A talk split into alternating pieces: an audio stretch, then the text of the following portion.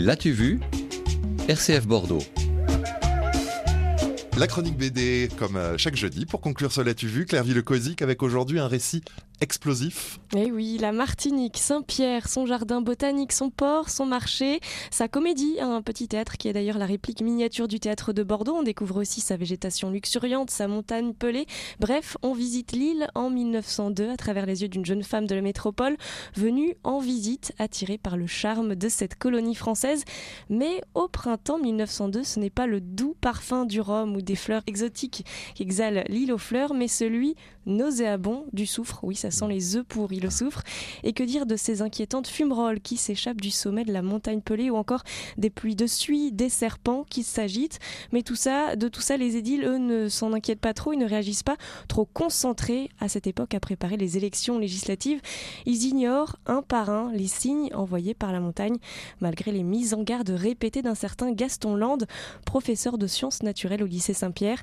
Et tandis que toute la ville est en émoi, un certain Louis-Auguste Siparis, condamné au cachot, attend impatiemment qu'on veuille bien le libérer et il ne sait pas du tout ce qui se passe. Et donc, euh, ce qui devait arriver euh, arrive, euh, c'est l'explosion Et oui, et non pas une explosion, mais trois explosions. L'une le 7 mai, qui fait déjà 40 morts. Certains se refusent toujours à quitter l'île.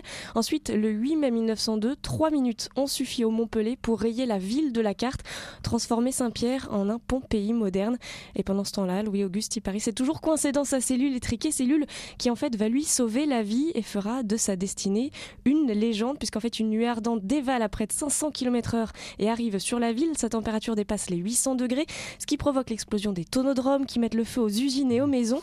Et si Paris, lui, reste coincé dans son petit cachot, il restait trois jours à appeler à l'aide après l'éruption, sans manger et surtout sans boire malgré la chaleur. L'histoire raconte ensuite qu'il est recueilli par un prêtre qui soigne ses brûlures profondes, mais le petit village où vit ce curé est victime d'une troisième explosion du volcan, un jour où si Paris était parti livrer un colis pour le curé d'un autre village il se retrouve à nouveau tout seul jusqu'au jour où il décide de quitter la Martinique pour de bon. En fait, si Paris, c'est le premier noir célèbre dans le monde du spectacle aux États-Unis, puisqu'il part faire la, une tournée pendant un an avec un cirque afin de montrer les blessures de son dos et surtout raconter son histoire extraordinaire. Oui, incroyable. Histoire, une histoire vraie Oui, tout à fait. Hein. L'auteur euh, Lucas Valéry s'est beaucoup documenté et parmi ses sources, il, source, il cite notamment euh, les cartes postales de Théodore Célestin qui est mis en scène hein, dans cet album. On le croise à plusieurs reprises en train d'immortaliser la faune, la flore, les scènes du quotidien ou encore la montagne pelée. Puis on trouve plein de sources, plein de documentation aussi à la fin de l'ouvrage. C'est un premier album? Pour sa première bande dessinée, Lucas Valéry a fait Les choses en grand, un récit de 230 pages chronologiques. Ça donne un vrai panorama historique très sourcé, puis il manie l'humour et un trait semi-réaliste pour nous faire vivre la Martinique du début du siècle dernier. Bref, un album qui questionne la vie humaine face à la nature imprévisible, quelques semaines seulement après l'ouragan Irma qui a détruit Saint-Martin et Saint-Barthélemy aux Antilles. Siparis, le prisonnier de Saint-Pierre, c'est une BD signée Lucas Valéry, publiée à la boîte à bulles. Merci Claire Villecosic. Merci Emmanuel, à la semaine prochaine.